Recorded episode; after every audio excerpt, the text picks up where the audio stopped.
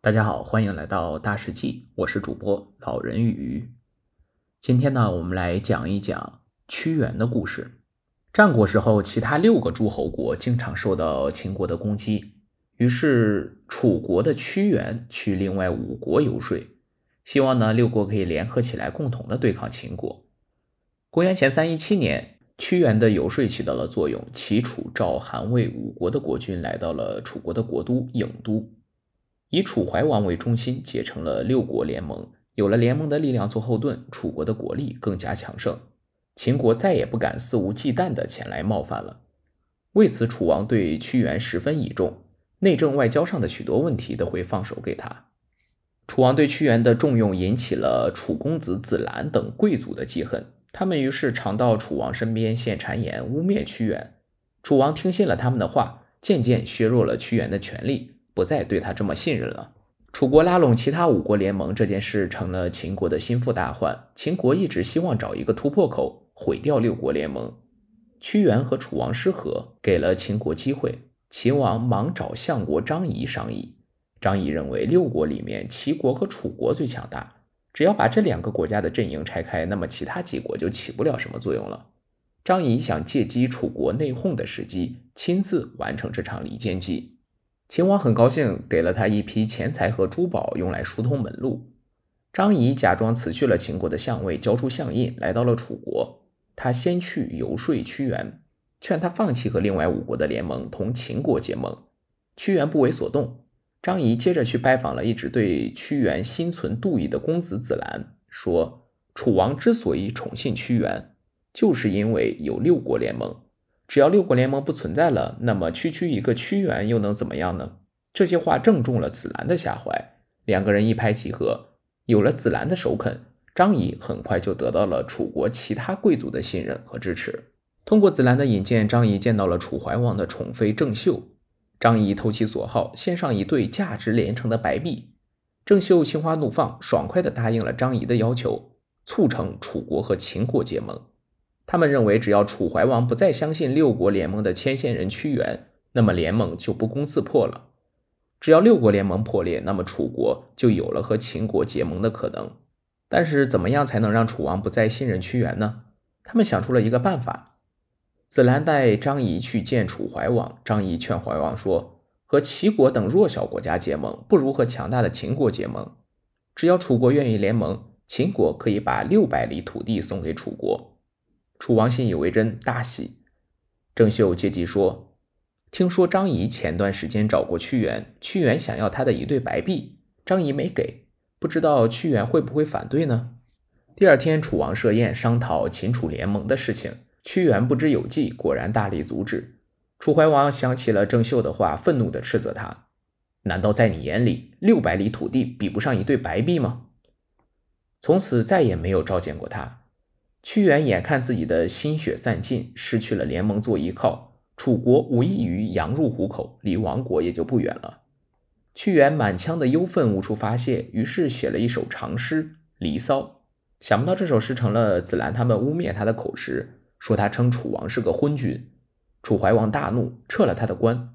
屈原从此离开郢都，到了汉北。楚怀王听信谗言，断了和齐国的联盟。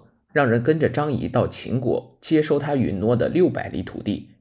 张仪使计，快到秦都咸阳的时候，假装喝醉酒跌了跤，以腿伤的名义先进了城，对楚国的使节避而不见。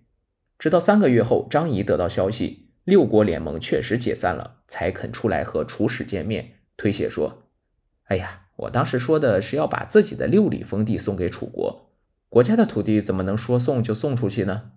使节无奈，只好两手空空的回去了。楚怀王一听，气坏了，立刻派兵攻打秦国。秦国又联合齐国对楚国前后夹击，楚国难以抵挡，汉中地区很快就成了秦国的国土。楚怀王这时想起了汉北的屈原，立刻召他回来出使齐国，修复两国的关系。齐王对楚国的背信弃义格外恼怒，但出于对屈原的敬重，还是答应了撤兵。屈原和齐王的谈判刚结束，秦楚议和的消息就传来。屈原怕其中又有诈，忙赶回国。屈原要回国的消息惊动了公子子兰，他忙让郑袖向楚王进言说：“屈原对百姓说：“士兵阵亡，全怪我向大王进言，他们死得太冤，他回来是要替他们报仇的。”怀王第二天就下了指令，让屈原不必进宫，马上赴任三闾大夫。